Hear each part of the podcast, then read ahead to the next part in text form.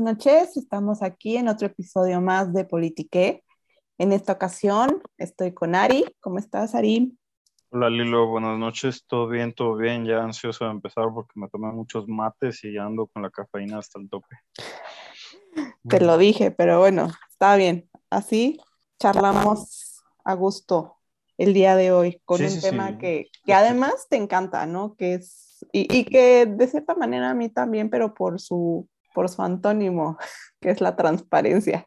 Eso es una mentira, pero no voy a empezar desde, el primer Bueno, seguramente ya estarán especulando, ya estarán adivinando que vamos a hablar hoy y que al final de cuentas es algo, es un fenómeno. Bueno, por ahí dicen que su fenómeno son causas eh, de ciertas cuestiones que faltan en la sociedad y pues justamente estamos hablando de la corrupción, ¿no? La corrupción no nada más en México a nivel internacional, pero pues lo vamos a centrar aquí en México, que es en donde vivimos el día a día de la corrupción, ¿no? Entonces, Ari, adelante. Bueno, yo soy un viejo mozo, no, no es cierto. ya saquen a los investigadores de, los, del SNI, por favor, ya tienen como 40 años ahí sentados. Es corrupción de la Natín ¿no? Así se pone muy, muy como en la Sorbona, que significa básicamente falsificar, dañar, sobornar, ¿no? Es una connotación eh, muy antigua, tan antigua como la misma organización social y política, que de hecho ahí me voy a aventar un soliloquio sobre el tema. Hoy en día, ¿cómo más se le entiende esto? Pues como uso de lo público para fines y lucros privados, ¿no? Esto es como más o menos todo el mundo lo entiende y evidencia una vez más que, que no es correcta, ¿no? que el uso cotidiano, coloquial, es incorrecto por su alcance, no tanto por ignorancia o algo por el estilo, sino porque parece que que el fenómeno se reduce únicamente al sector público con interés de hacerte rico, ¿no? Y no necesariamente es eso.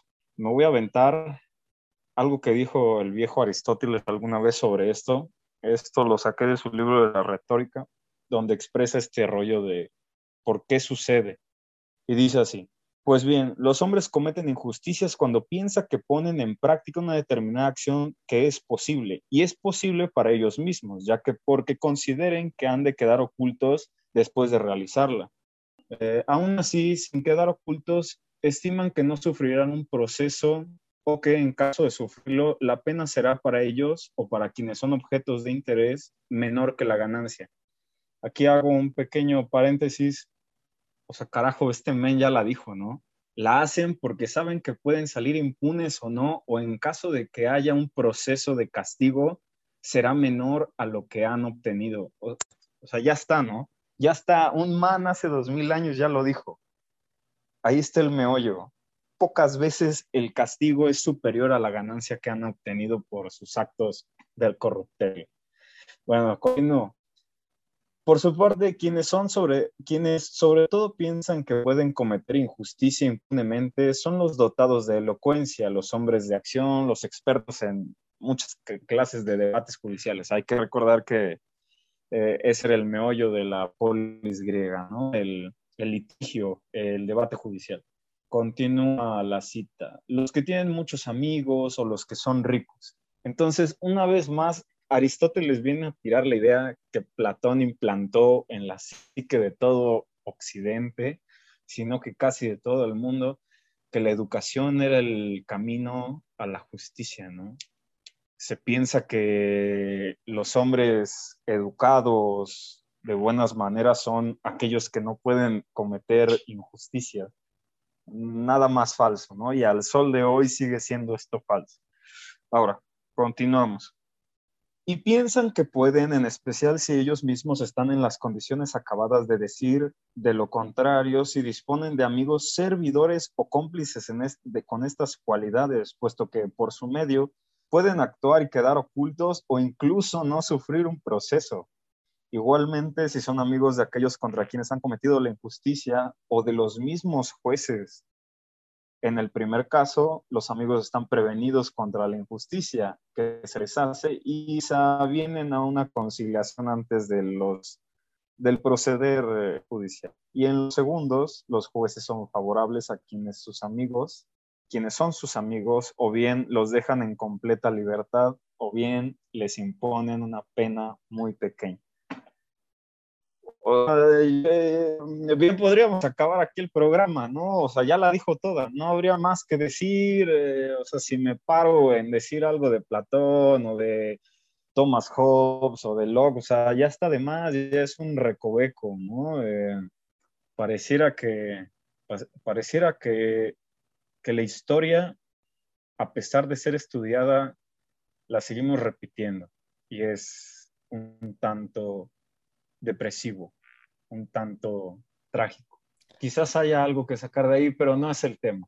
Lilo. Pues ya, pues ya lo decía Cicerón y varios también eh, filósofos, ¿no? El que no conoce su historia está condenado a repetirla. Pero bueno, en este sentido, Ari, tú ya nos diste todo una idea, una conceptualización y el, la raíz del mal, vaya, ¿no? Ahí ya está. Entonces, desde esta perspectiva, porque lo podríamos analizar desde otras perspectivas, pero creo que esta es muy atinada, la corrupción entonces una, es una cuestión del Estado de Derecho, en donde no hay justicia, o es una cuestión eh. cultural, porque también ahí tocas esta parte de, de la educación, y sí es cierto, ¿no? ¿Quién te asegura que con un doctorado no seas corrupto? Bueno, a la primera pregunta que haces, bueno, más bien repítemelas porque se me fue con lo último que dijiste. La corrupción entonces emana o nace o, se crea a partir de alguna deficiencia dentro del Estado de Derecho y por lo tanto del ordenamiento jurídico o es una cuestión cultural. Ok, ok, es una distinción que de hecho es lo más básico en justicia. Eh, es la distinción desde la teología, lo del pecado original, y desde la política, eh, el abuso. Entonces, no, yo no creo, yo no creo que sea algo natural del ser humano, puesto que justamente hace de, de que se acentuara el poder en el más fuerte, que se basa justamente en la fuerza, a la sociedad donde la justicia es el ordenamiento máximo, eh, yo creo que entonces no podemos hablar de cuestión natural o cultural, sino, como dijera Weber alguna vez y que me parece brillante, nada más que eh, siento que le falló un rollo más crítico con el sistema económico, que es eh, comprender que lo que él llamaba el mal necesario, la enfermedad con natural, como él la dijo, que proviene justamente del poder del escritorio. Ahora, esto no nada más se da en las democracias modernas, ¿no? Obviamente esto se ha dado desde siempre y posiblemente sea para siempre, ¿no? Y justamente en eso habría que reparar un poco. Eh, la concepción de justicia, siendo el ordenador de la cosa pública, se ha aceptado históricamente en este consenso de los hombres de batas blancas eh, de que es una necesidad de la protección, ¿no? El hecho de que nos hayamos constituido buscando el bien común. Digo, esto podríamos pasar 25 días hablando de Hobbes y de Locke y de Rousseau y de todos estos manes que les gustaba un chingo hablar de este tema, pero... Positivistas. y pues no necesariamente, pues, eh, justamente, tendría más sentido al contractualismo, pero... Es que, es, como una, es, que, es, como una unión entre el positivismo jurídico y el contractualismo en torno a, la parte de, de necesitamos que la voluntad del pueblo genere como este consenso para generar una organización, vaya, y en este sentido va a ser la organización del Estado, en conformación con el ordenamiento jurídico. Y ahí viene la parte positiva del derecho, ¿no? Esta parte de, generar una constitución, de empezar a hablar de derechos humanos, de, dar esta fundamentación dentro de las constituciones, de las leyes para los derechos humanos. Por ahí va, ¿no? O sea, de cierta manera. Sí, sí, sí, sí, sí, sigo la línea de ese pensamiento, nada más que recaes en un, en un pozo sin fondo, que es el famoso prohibido prohibir. Eh, entonces, dada esa idea, todo lo que no está prohibido está permitido, ¿no? Entonces es sí, y, creo un tanto como lo... Sí, sí es complejo, sí, sí lo entiendo, porque de repente nos, nos quedamos estancados en que la norma es así y se va a quedar así cuadrada, cuando también se debe evolucionar por la misma dinámica social. Y creo que ahí hacer eso? ¿Cómo, ¿Cómo esa evolución? O sea, eso yo lo leo en todos los textos que tratan este tema, ¿no? Y yo no he visto, bueno, sí he visto algunos autores, pero la mayoría de los artículos que leo actuales, eh, no sé, de los 90 para acá, se siguen trabando en el prohibido prohibir, se siguen trabando en la idea y buscan siempre la fundamentación en los papeles, ¿no? Cuando digo, es como ir hoy en la calle y que te paren unos tipos y les dices, ¿sabes qué? Estás violando mi derecho a libre tránsito. No, pues ok, hermano, ten tu constitución, ¿no? O sea, es un...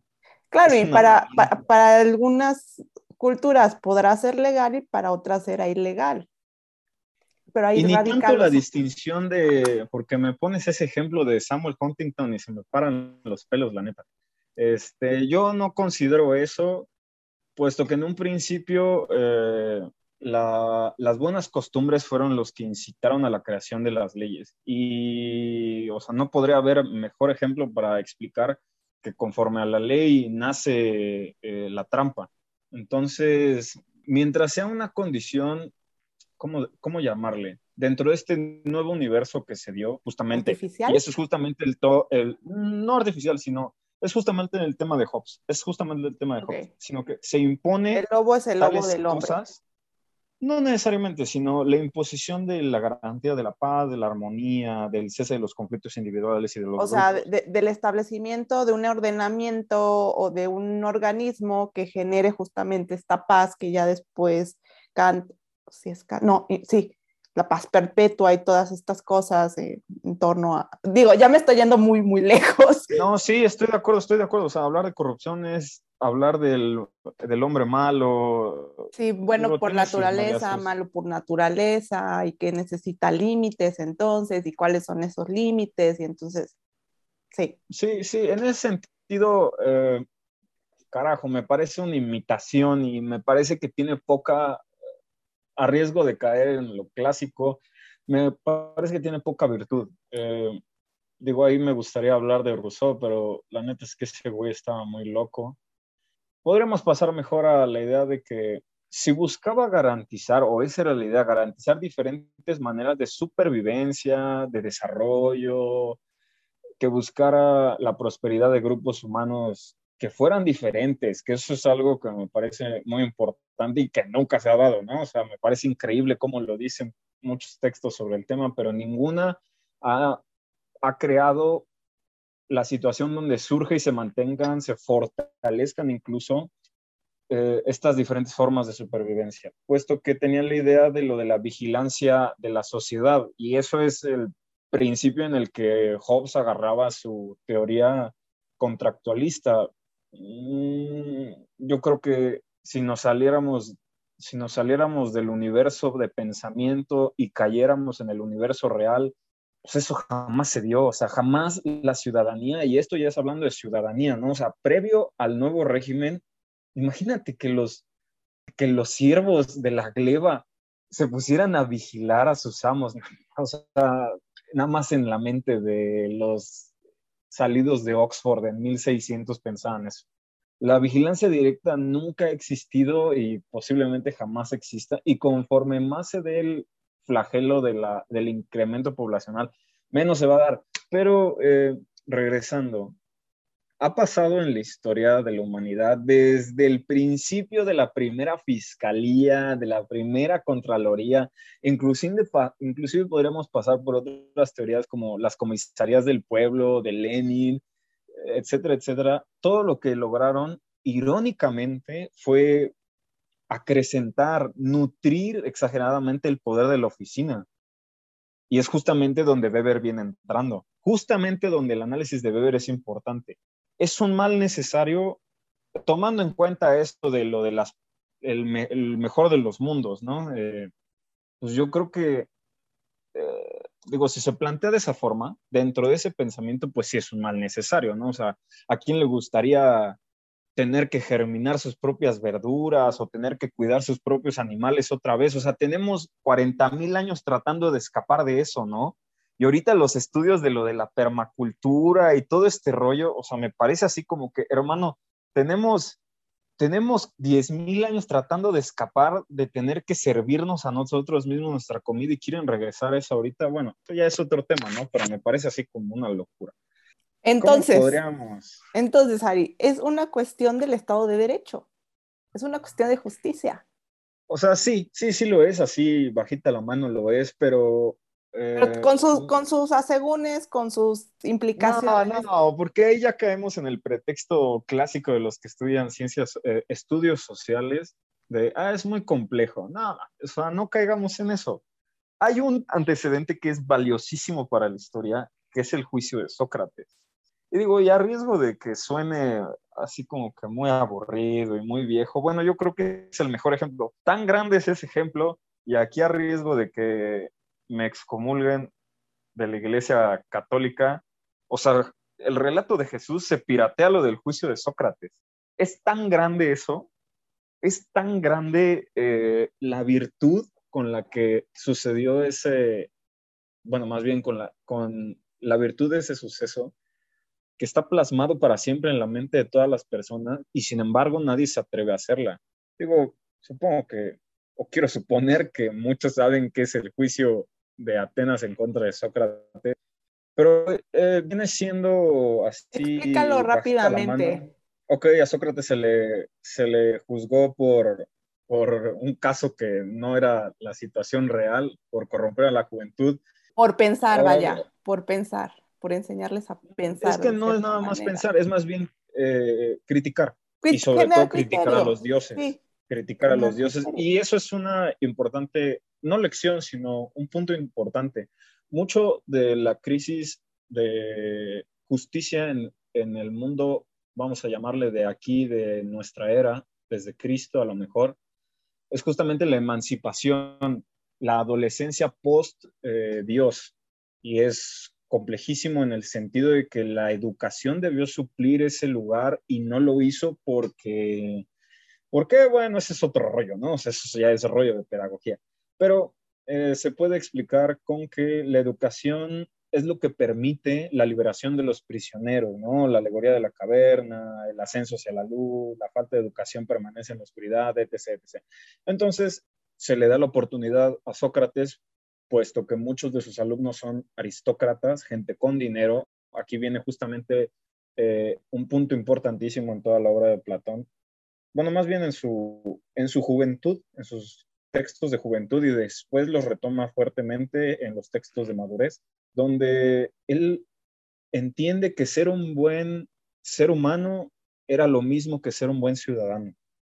Obviamente esto viene dentro del maldito contexto de que veníamos escapando de la vida este, en pequeñas comunidades, ¿no? Y la polis había elegido como este, como un dios protector, ¿no? Entonces, Digo, es un rollo muy denso eso, porque eso es antropología y, casi, casi prehistoria, porque hay pocos textos antes de, de, Platón, de, perdón, de Solón de Atenas y de Pericles, pero este, retomando la idea, es que se le ofrece a Sócrates escapar, sus alumnos le, le dan la oportunidad, se pre están a hacer este acto en contra de la polis y Sócrates lo primero que hace es reprenderlos. O sea, ustedes están totos o qué tengo aquí 20 años enseñándoles y no han aprendido nada.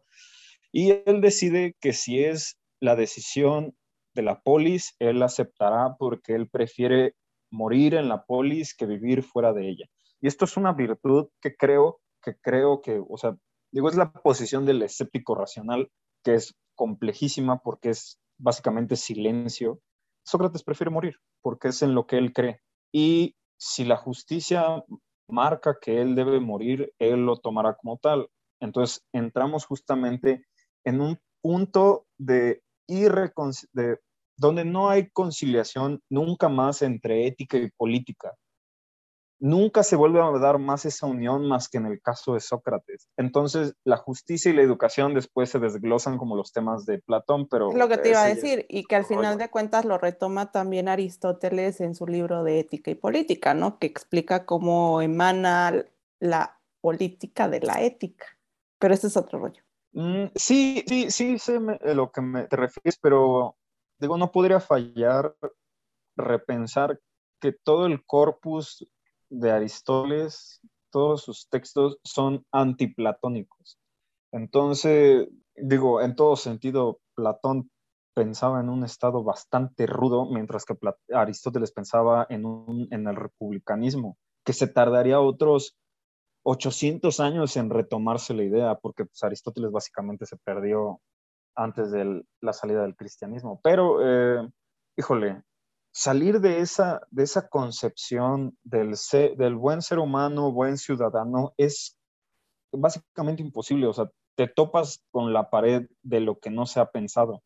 Y no se ha pensado no porque no seamos creativos, la neta es que hemos sido más creativos de lo que deberíamos, ahora sí que dijera el viejo cabezón, o sea, nos hemos dedicado a, a entender la realidad cuando el chiste era cambiarla, ¿no? Entonces, híjole, esta relación política y, ética, como lo dices, está alrededor del individuo y de la estructura del Estado. Y yo creo que la justicia no puede ser, no puede ser un instrumento del Estado, sino una virtud del individuo, puesto que así no recae justamente en la coerción de hacer las cosas a coste de tener un castigo. Y como hemos visto en la cita de Aristóteles, los castigos no, no enmiendan justamente la corruptela. Entonces, habría que no repensar, sino retomar. La justicia se realiza y se produce una armonía entre las, en su momento, obviamente, entre las clases sociales que había en ese entonces. Sí, ¿no? Como dicen por ahí, justicia para los iguales. Es que ese es el problema. Y esa es una de las cosas a las que viene directamente a hablar Platón. No existe tal cosa como lo igual. Uno de los grandes males de la sociedad desde la creación de la democracia ateniense es tratar de hacer igual lo que no es igual. Y eso ha generado un espacio muy grande, puesto que Platón se la pasa día y noche hablando de los dirigentes capaces de gobernar, los hombres guerreros que mantienen el orden y los o sea, y tal cual lo dice, ¿no? O sea, aquellos que solo tienen manos para producir las necesidades materiales, y se está, está hablando de los esclavos.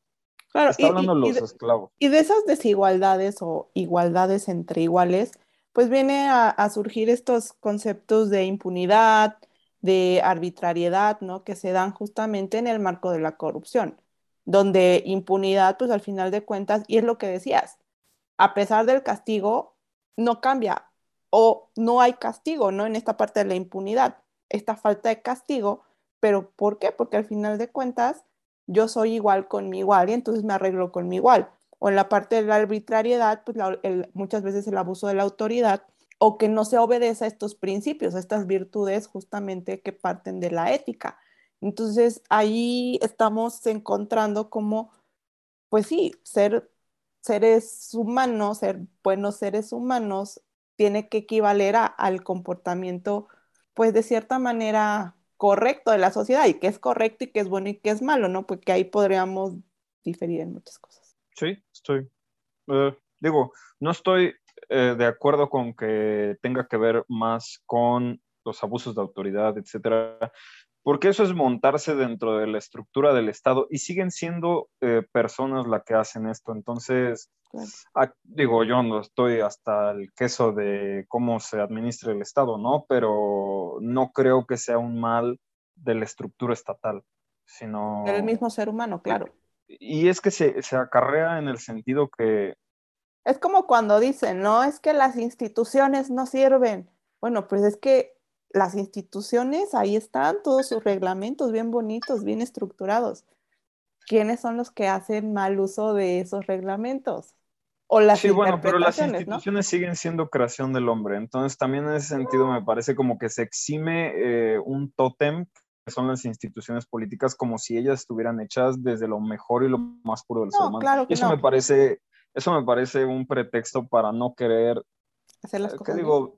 No, hay que hacer las cosas bien, si esto no es una, esto no es una alegoría de la Biblia, sino que, ah. o sea, pues tratar, tratar con el, dilema, la cuestión en sí viene, ¿en qué año em, se reventó la corrupción? Como en la década de los 80, y no me voy a plantar en el neoliberalismo, ¿no? Pero definitivamente tiene que ver con lo que Habermas en muchos, en muchos, ¿cómo se llama ese libro? No me acuerdo cómo se llama pero eh, el factor disruptivo de la realidad internacional y, bueno, digo... La globalización y todo eso, ¿no?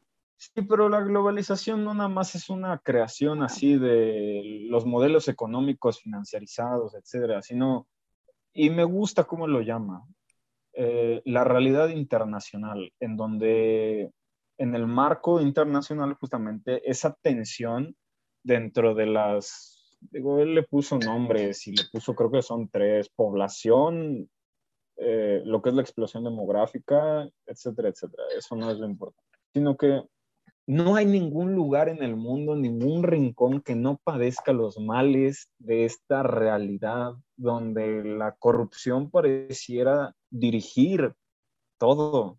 Y eso, digo, obviamente en un análisis así muy, muy de banqueta con caguamas, pues sí suena así como desolador, como que no tuviera fin, como si fuera algo inherente, pero no lo es.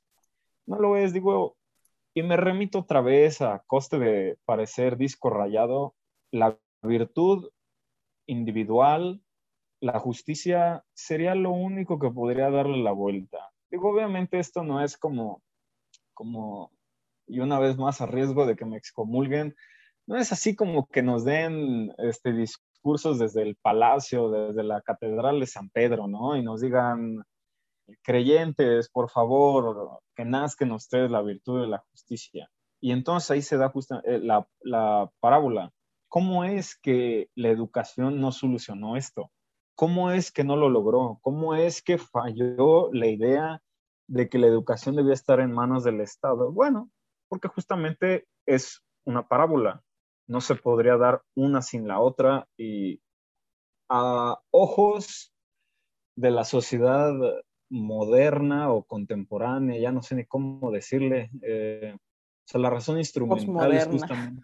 No, bueno, sí, sí, evidentemente, ¿no? O sea, se han caído los, los preceptos de la modernidad, ¿no? Entonces, pues, a coste de una mejor palabra, posmodernidad. Eh, ¿por qué no se solucionaron estos problemas? Es un rollo muy cabrón, ¿no? Y justamente a mí me gusta mucho personalmente la idea de razón instrumental.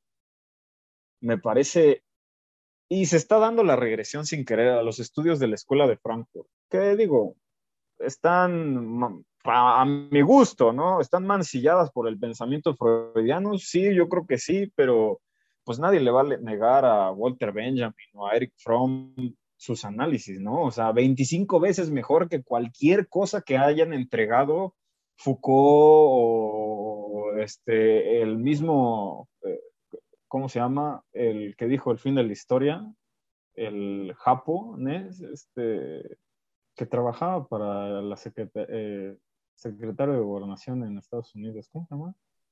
No me acuerdo cómo se llama, pero es un japonés que emigró a Estados Unidos después de la Segunda Guerra Mundial. No me acuerdo cómo se llama. O sea, mil millones de veces cualquier libro de Adorno, Horkheimer, sí eran unos semi-aristócratas asquerosos, sí, sí lo eran. Adorno era un niño todavía, pero, o sea, genial, ¿no? Genial. Y se ha dado esta pequeña regresión con autores como el Bifo Berardi o el mismo, el difunto ya Mark Fisher, ¿no? Y es tremendo, ¿no? O sea, es tremendo. No hay forma de que estos autores no terminen dando la mejor crítica a coste de, a coste de que Marx y Engels se revuelquen en su tumba, ¿no? O sea, se, se paran hoy en día, leen y se vuelven a morir, yo creo. Pues casi, casi, ¿no? yo creo que habría, hay mucha sí, no, hay, no hay tanta profundidad, sí, sí, no hay tanta profundidad como, como, como anteriormente. Sí hay reflexión, evidentemente, pero se queda mucho en lo subjetivo y en, como tú dices y dijiste al principio, ¿no? En el depende, en el depende de qué cosas, ¿no? Pero bueno, así nos podemos seguir toda la noche platicando filosofando en torno a, la corrupción. ¿Cómo afecta, Ari, la corrupción a la, a la sociedad? Digo, la verdad es que podemos ver que la corrupción nos afecta de muchas maneras, en lo político, en lo económico, en lo social, eh, justamente cómo se da la justicia, que es justamente lo, que estamos hablando eh, y en torno a lo que está girando esta conversación. Pero al final de cuentas, ¿cómo ha venido a afectar esto eh, de manera directa o indirecta? ¿Cuáles son las consecuencias que nosotros como sociedad estamos afrontando a partir de, de esta corrupción y sobre todo México. México, que es uno de los países más corruptos, sobre todo dentro de los países de la OCDE. No estaba viendo el dato de los 19 países que fueron eh, evaluados para 2021. México está en el lugar 18, ¿no? Y de los 180 que hace eh, Transparencia Internacional, justamente estaba viendo que para 2021 igual ocupa el lugar 124 de 180 países evaluados con un puntaje de 31, ¿no? Entonces, eh, es una cuestión que dices, bueno, es que México teniendo pues muchas cosas buenas, lo, lo malo y lo que nos opaca como sociedad a nivel internacional es la corrupción, ¿no? Siempre dicen, México y su corrupción, ¿no? Y nos ponen en rojito en los mapas, lo ligamos con la parte de la democracia. También estaba viendo este índice, no sé si lo conozcas, pero es el índice de The World Justice Project, The Rule of Law Index, y justamente apunta que México... Espera, es la que está, es la que le dan dinero los hermanos Koch, los del imperio este de Atlas, o sea, Desconozco. Eso es corrupción, eso es corrupción, o sea, el lobismo, el lobismo es corrupción legítima. El lobismo, traducirlo aquí en, México es el cabildeo, vaya, ¿no? sí, pero el cabildeo de las macroempresas, amigo, no el cabildeo de sus ayudantes. Es que aquí en México no, se conoce eso, al final de cuentas, en México y creo que en gran parte de América Latina no se lleva a cabo el lobbying, ¿no? Eh, se da no, porque el lobbying lo haces en las embajadas americanas. no me maten. se, se llevan más a cabo en, sistemas políticos anglosajones, ¿no? Entonces, es, esta práctica que se hace. Ya después tendríamos que hablar del lobbying, ¿eh? No, no quiero morir. Si ya diciendo esto ya me arriesgo a que me quiten una mano. Bueno, y, justamente en este índice del Rule of Law, el Estado de Derecho, ¿no? El, el índice de Estado de Derecho, ranquean a México de, en una posición de la posición 113 de 139 y a nivel regional de 27, en el número 27 de 32 países analizados, con un puntaje de 0.43 eh, sobre 1. Entonces, estamos reprobados. Entonces, en este sentido, regresando a la pregunta, ¿cómo afecta esta corrupción a la sociedad, ya sea mexicana o en general? Pues me montaría ahora sí en lo que decía eh, Nathaniel Leff. Eh, Nathaniel Leff hizo un pésimo trabajo, es más cansado leerlo que eh, caminar en la playa un día de verano. Eh, se llama algo así como Corruption, Government Corruption on Bureaucratic Institution, una madre así se llama, es como de los 60 y está escrito súper, súper lindo. La neta, no, sabes de economía y le entiendes a lo que está hablando este tipo, ¿no? Él decía que era mucho más fácil verlo desde las tres cúpulas más importantes de lo que son los estudios, ¿no? De ciencias sociales, que es política, economía y relaciones sociales.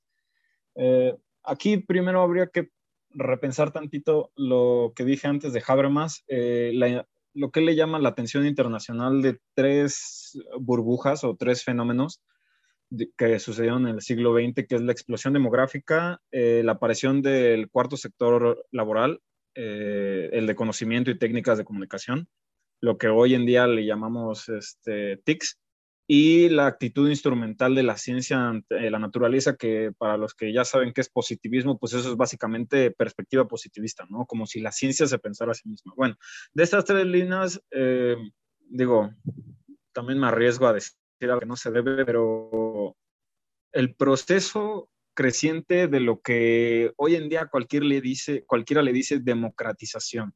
Gustavo Bueno dijo alguna vez, un español brillantísimo, decía, hoy en día las élites le dirán democracia o democratización a cualquier cosa con tal de preservar el estatus Bueno, este, hoy no existe, como ya habíamos dicho antes, un rincón, un bloque, una región, un país, un municipio, un rancho, una casa, una recámara donde no se padezcan los males de esta realidad que tiene muchas caras.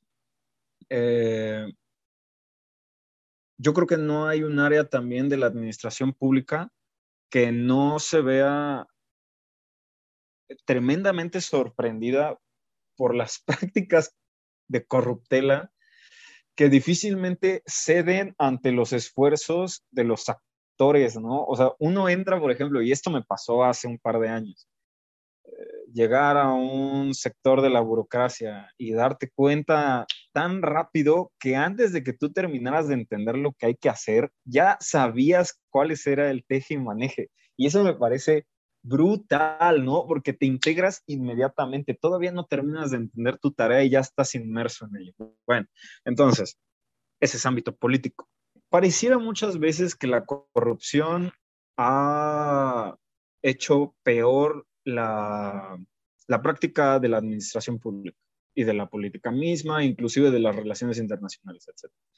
Pero, y cómo decirle, ¿no? Porque no quiero tachar a ningún autor, porque pues quién soy yo para decir eso. Eh, muchos autores hablan de que la corrupción engrasa el aparato, la corrupción engrasa el aparato porque evita muchos recovecos de la burocracia. Entonces eso me parece así como que un tiro al pie, ¿no? Pero bueno, eh, ámbito político. La corrupción genera inestabilidad institucional, sí, sí, sí, sí, definitivamente. Y también genera un desgaste increíble en las relaciones de todos los actores dentro de un territorio, ¿no? Individuos, instituciones, Estado. Eh, se pierde legitimidad política, que esto también me parece así como que una, un monstruo que han creado los medios de comunicación, lo de la legitimidad política. ¿Cómo se muestra hoy en día a través de estos censos y porcentajes, como si eso pudiera ser cuantificable, ¿no? Ahora también se da una ineficiencia en la burocracia, ¿no? Que es lo que impacta diariamente a la gente. Eh, esos son solo unos problemillas que se dan y se atribuyen a los actos de corrupción. Ahora, uno se preguntaría, y esto es ya una, un llegue directo a la democracia más moderna, que si el desarrollo de bloques políticos era sinónimo de mayor democracia, de mayor apertura y todos los estudios serios hablan de que eso es solo darle nuevos aires. O sea, ese creciente desarrollo se pone dentro de la agenda internacional. Este también es un tema así medio tabú. Y no porque yo me la sepa, ¿no? no yo que, yo que chotas voy a saber, ¿no? Sino que esto es algo que autores muy serios tratan de la prioridad y la relevancia que se le da a estos actos de anticorrupción colectiva a través del cosmos, ¿no? Así como un, maldito imperio galáctico en contra de la corrupción y carajo, o sea, no hace más que crecer, no hace más que hacerse enorme. Entonces, eso tiene que ver directamente con las TICs, que bueno, ya no nada más son TICs, sino también este, tecnologías, ¿cómo se le llama cuando están entremezcladas? Eh, informática y comunicaciones. Este... tecnologías de las telecomunicaciones y de la comunicación. Ajá, telecomunicación, ajá. O sea, si nadie se cree que ese es el ámbito más llevado por la corrupción, o sea, está viendo mucho Televisa, ¿no? O vio mucho Televisa, porque Televisa está a tres minutos de caerse. Y eso está directamente relacionado con lo económico, puesto que emanan de ahí. Se ha dado esta es, la neta es que no me sé el nombre, pero es un fenómeno parcial de lo que ha sido la financiarización de las economías durante los últimos 30 años, que es esta red de, en lo que opera, la neta es que no sé cómo, cómo denominarlo, es la pues red donde opera las finanzas, no sé cómo llamarlo. Sí, es, es, todo el sistema financiero internacional. Sí, sí, nada más que no sé cómo llamarle, si tiene un nombre o etcétera. Sistema financiero internacional. así como para que lo busquemos en Google, Sistema Financiero Internacional. Esa cosa presenta más interrogantes que certezas acerca de cómo se regula, quién lo controla, cómo se evita el fraude informático, eh, etcétera, etcétera, ¿no? Y esto se vale de algo que mi jefa aquí ha dicho que está a favor, que son los paraísos fiscales, ¿no? Sea, esa madre, cuando tuvimos nuestro programa de los paraísos fiscales de lo de los Panama Papers, dijiste que estabas a favor de ellos. Yo nunca dije que estaba a favor. Eso está grabado, ¿eh? Voy a revisarlo, pero yo nunca dije que estaba a favor. Lo revisaré. Bueno, pues. Voy, a, voy a entablar un juicio de difamación. Frente, frente, al juez, todo el mundo dice: Yo no hice nada. No, lo voy a buscar. esto también se puede dar en cuestiones como la existencia de monopolios, la evasión eh, impositiva, la licitación de grandes obras civiles, que es donde, compa, si alguien se quiere hacer de lana, obra civil, ¿no? O sea, ese es el mero cal. Y uno de los casos más importantes y que muchas veces se nos vendió como el milagro iba a ser la privatización de empresas estatales. Puesto que esas cosas, todo eso que acabamos de nombrar, desde paraísos fiscales hasta esto, se nutre de recursos nacionales y a costa de lo que dice la ONU, también internacionales. Y ahora, a costa de los que están a favor de los métodos del capitalismo, se dan tanto en sector público como en sector privado. Entonces, son cuatro cosas que son necesarias para poder realmente, si es que alguien realmente quiere combatir la corrupción, es eso. Es tanto en cuestión interna como a nivel global, como en público, como en privado. Hay un montón de gente que cree que la corrupción solo se da en el gobierno. Maldita sea, hermanos, no podría darse más en el sector privado, ¿no? O sea, ¿quién le pone los ojos? ¿Su propia Contraloría? la propia Contraloría que le paga el empresario va a detenerlo, o sea, por favor, ¿no? O sea, por Fabiola, dijeran en la calle. Ahora, si eso no es suficiente, podríamos ir a las relaciones sociales, ¿no? Eh, ¿Cómo se instala eso? Bueno, yo, yo, yo, en mi infinita ignorancia, yo lo pondría en el escenario de la pobreza extrema, puesto que ese es eh, el flagelo que más se repite en el mundo. No porque ser pobre sea una enfermedad, digo, es una enfermedad del sistema, pero se da como un fenómeno que no puede lucharse puesto que la corrupción requiere de ello. Bueno, ¿cómo sería esto? Ah, se da por los conflictos que Bauman muchas veces nombró de las jerarquías sociales cómo se involucran en las luchas de poder y no piensen que son las luchas de poder como, como cualquier serie de HBO, ¿no? No, sino en el sentido de ir ganando centímetros de terreno y centímetros de terreno y cuáles son los actos que más permiten ello la corrupción. Desde cualquier sentido básico, como decirle, se entregan beneficios personales y se ha demostrado la necesidad de, bueno, no diría demostrado, ¿no? Pero creo que ya es inevitable que no se repiensen. Visibilizado, ¿no? Se ha visibilizado.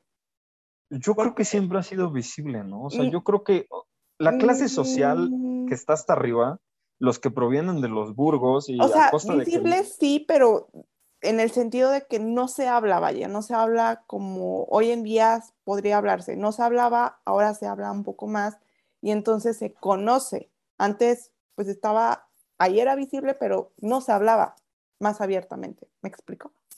Bueno, pero ¿de cuándo estamos hablando? ¿De hace cuánto tiempo, no? Porque, o sea, antes de la Revolución Francesa, ¿cómo hablar, cómo hablar de corrupción en, más que en los periódicos, no? Y la gente medio sabía leer, medio sabía entender. Y nada más era, era, era para las, exactamente, tenía una cuestión de acceso de a las clases más privilegiadas, en este caso las aristócratas, ¿no? Las, los nobles. Esto, Estoy de acuerdo, y aquellos con los comerciantes que tenían dinero para mandar a hijos a la, escuela, sí, estoy de acuerdo. Entonces, el conocimiento se reservaba para una para un sector social. Si nos vamos a la Edad Media, nada más al clero y algunos miembros de, la nobleza, no a todos, porque no todos ¿no? estoy, de acuerdo, estoy de acuerdo. Si antes los conventos retenían el conocimiento, ¿no? Estoy de acuerdo de eso.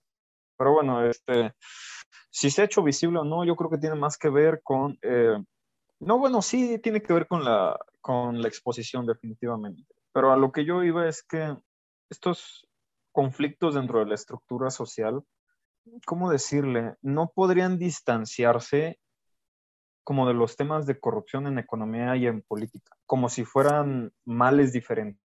Entonces, además, todo está ligado, ¿no? Porque lo, político y lo económico se da en, en lo social.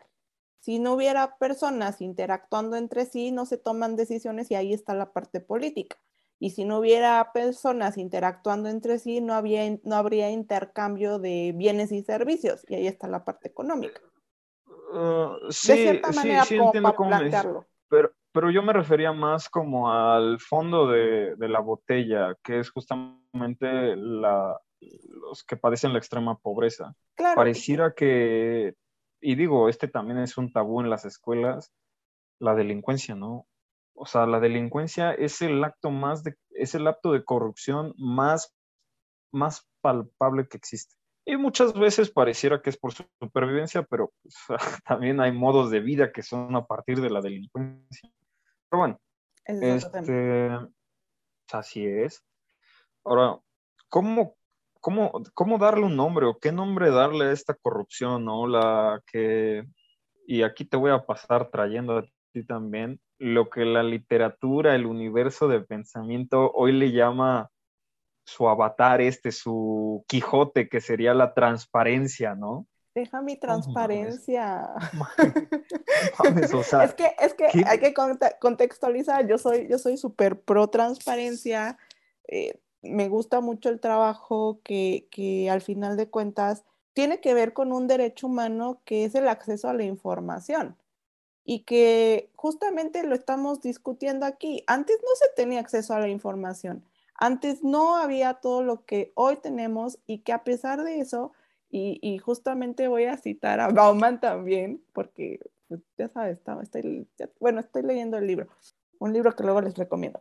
Eh, que tiene que ver justamente con cómo comunicamos y, está en lo cierto cuando estamos justamente, y voy a retomar lo que decías en torno a la cuestión de las TICs, que hoy día, 2022, tenemos un cúmulo de información que hace 200, 300, 400 años hubieran querido tener para la toma de decisiones. Y hoy en día no los utilizamos porque justamente nuestra conciencia es muy superflua. Y, y, ¿Qué quiere decir eso, jefa? ¿Qué es eso de conciencia superflua?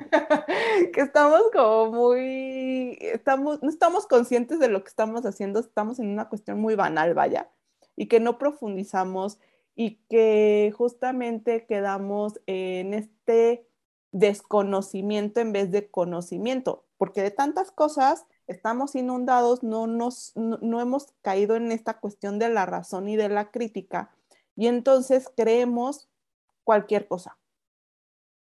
Y entonces, estoy, y, ahí como que dices, bueno, ok, la transparencia, ahí está la información, pero es que también creo que va de la mano con esta cuestión de, lo que ya platicábamos de la parte de, de la justicia. ¿No? ¿Quién tiene la razón a partir de, todo esto? Los más iguales que los otros. ¿Cuáles son los más iguales? A las élites, ¿no? Entonces... Ah, la gente con plata, la gente con plata, ok. Y entonces, justamente creo que ahí esta transparencia puede ser una transparencia muy, muy superflua, muy banal, en el sentido de que te doy la información que yo quiero darte. Y entonces ahí estamos violentando el derecho a la información. No debería de ser así. Y creo que estas tecnologías que hoy día tenemos deberíamos de aprovecharla de manera positiva para informar de manera consciente, de manera objetiva, de manera crítica, de, educar, de comunicar y justamente evitar, de cierta manera, porque yo sé que, que erradicar la corrupción está cañona, pero pues sí justamente aportando un poquito, ¿no? Un poquito de, esto que, de esta conciencia, ¿no? De esta, de esta virtud que necesitamos para ser buenos ciudadanos, porque al final de cuentas estamos en una sociedad, en una sociedad que necesita de todos para poder funcionar. Híjole, Yo sé, soy muy ¿Tú crees que vivimos en sociedad? ¿Tú crees que vivimos en sociedad? Nada más recapacitando qué es sociedad. Creo que, justamente, y, lo decías hace unos minutos en torno a mm, que, hemos ido construyendo distintas, pasamos de un grupo de personas a una tribu, a una, a una ciudad, a una polis, ¿no? A una ciudad-estado más grande y ahorita grandes urbes y, y prácticamente a, la, aldea global y eso se genera, genera más complejidad en, en, desarrollar una sociedad que trabaje en conjunto. Porque al final de cuentas, si les pregunto, ¿no? ¿Conoces, ¿conoces a tus vecinos? ¿Has entablado alguna conversación? O sea, son pocos los que dicen que sí. Y entonces, si no, si no, somos, si no somos hombres y mujeres en sociedad, ¿qué somos? Viviendo en grupo. ¿No? Aquí es donde el viejo Mark Fisher dice algo muy, muy chingón, que dice, no vivimos en una sociedad, vivimos en una economía. Nuestros propósitos de la vida son producir. Y satisfacer las necesidades para no poder muere, consumir. Y no se muere, no se mueren los ocho tomos del Capital, o sea, se han pasado 25 intelectuales tratando de destrozarlo y no se termina pasando. No, son muy vigentes, son muy vigentes, la verdad. Es que, es que es una obra que nunca muere y siempre lo puedes, la puedes contextualizar en, las distintas épocas. La verdad, materialismo histórico, ¿no? Entonces, eh, sí, creo que, al final de cuentas, además no hemos aprendido, no hemos aprendido, definitivamente no hemos aprendido. Y creo que esto nos lleva a estos ciclos de corrupción que pues generan pérdidas económicas, pérdidas políticas, eh, pérdidas sociales, profundización en fenómenos como la pobreza, la desigualdad, que este círculo vicioso de la corrupción, yo creo, es, y tendría que hacer una investigación en torno a ello para asegurarlo, ¿no? Y para decir con certeza, está correlacionada con la corrupción. Tendríamos que hacer un estudio por ahí, Ari. Mm. Entonces. Bueno, de que de estar relacionada, está relacionada. Sí, pero. Ahora, de que, sea su causa es otra cosa. No, no, no, creo que sea una de las causas. Mm, es una, bueno, podría ser una de las tantas, ¿no? Pero al final de cuentas, estamos eh, inmersos en este círculo vicioso y cómo salir de ello, ¿no? Es la pregunta del millón y nos, este, yo creo que este tema nos va a dejar más que respuestas, preguntas, sobre todo porque pensar siempre deja más preguntas que respuestas. Claro, porque para ti, ¿la corrupción se puede erradicar, Ari?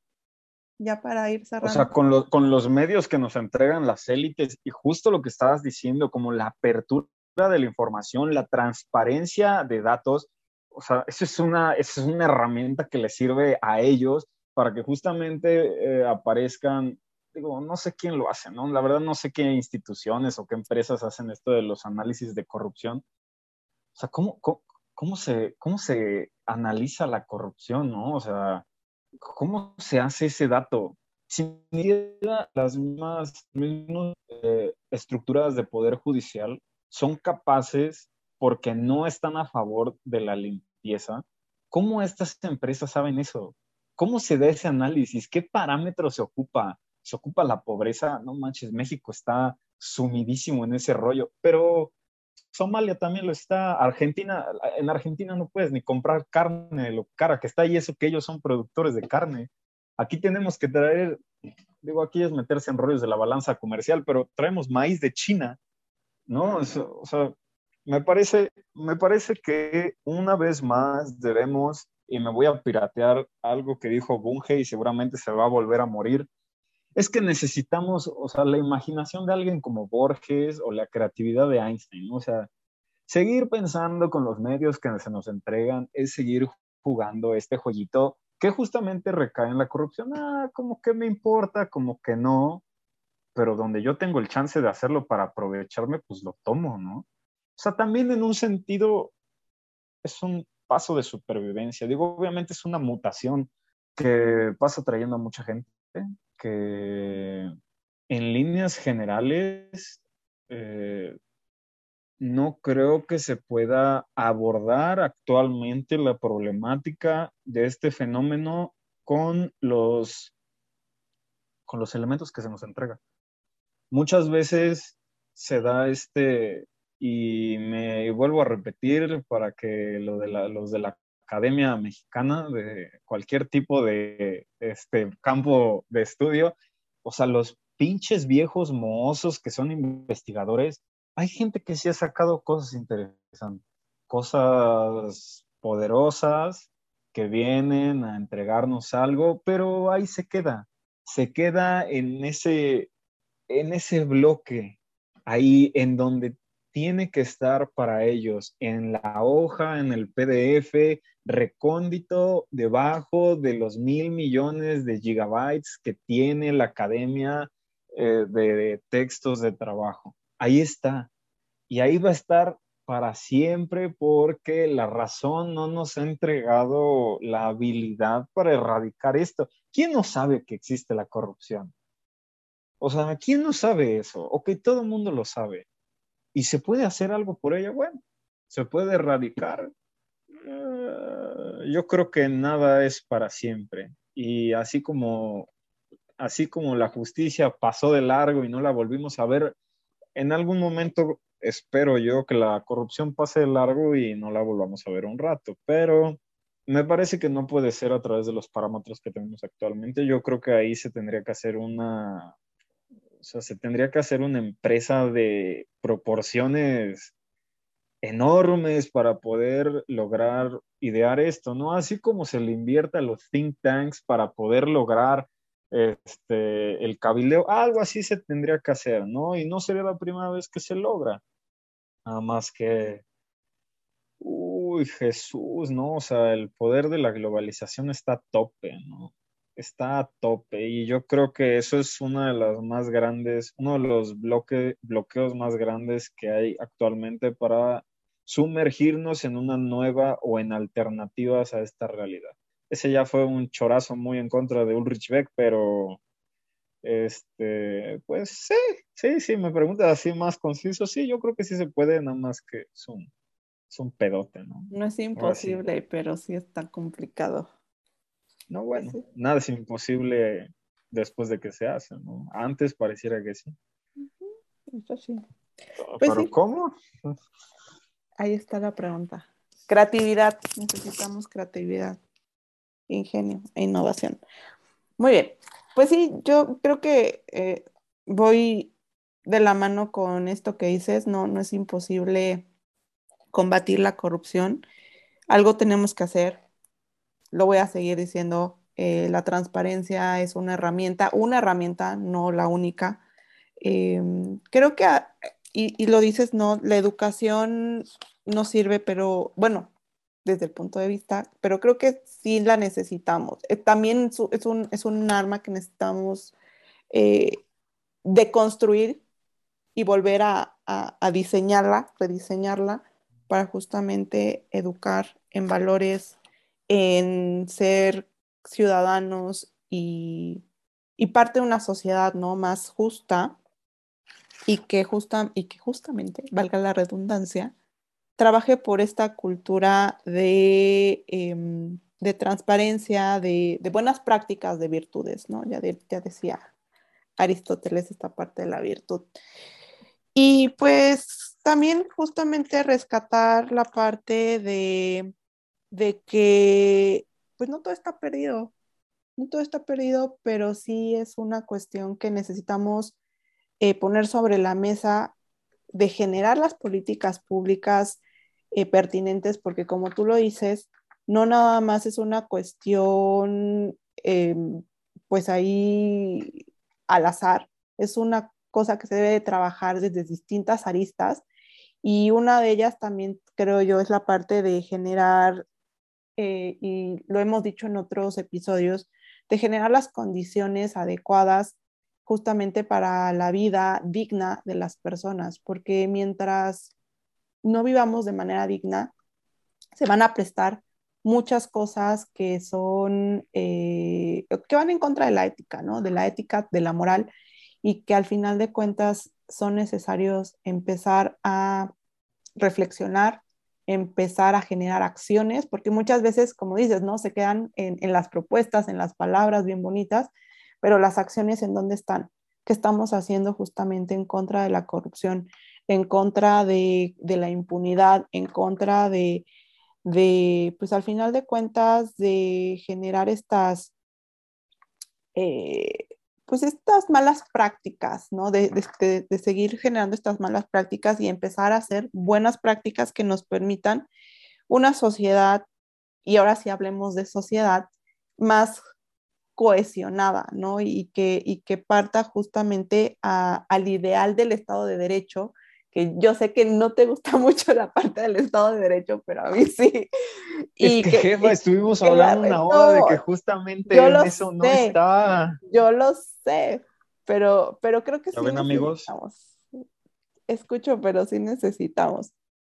Eh, y bueno, eso es todo. Ah, y quisiera, y quisiera también retomar que sí, evidentemente la corrupción no nada más se da en gobierno, se da en todas las esferas de la, de, de, de la vida social.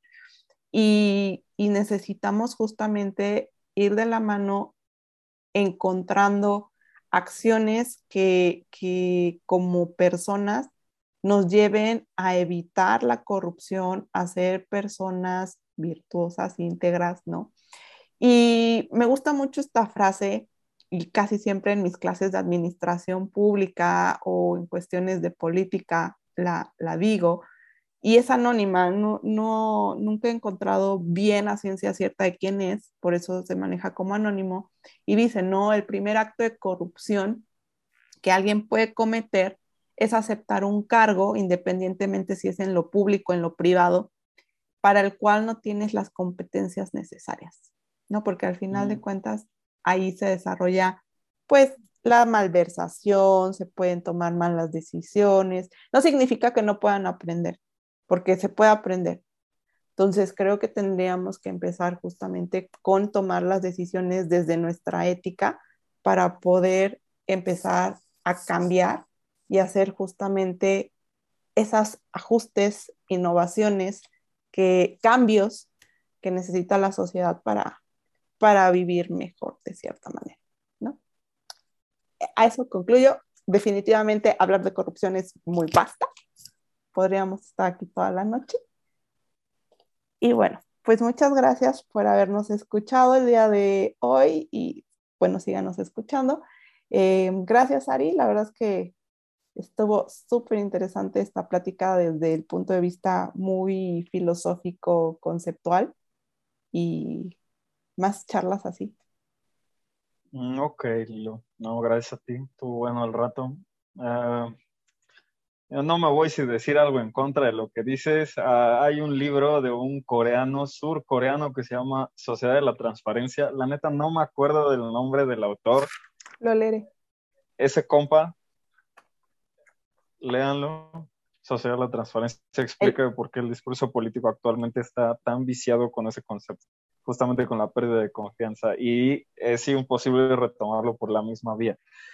Uh, y la cita que hiciste, si no estoy mal, o es de Séneca o es de Plutarco. No Lo reviso. sé de quién sea. No sé quién de los dos sea. Lo reviso porque nunca he encontrado el autor, pero me gusta mucho esa frase. Pero bueno, leo el libro, les cuento qué tal para la próxima, en algún otro momento que hablemos sobre transparencia. Bueno, pues. Muchas gracias. Hasta luego. Bye. Gracias, buenas noches.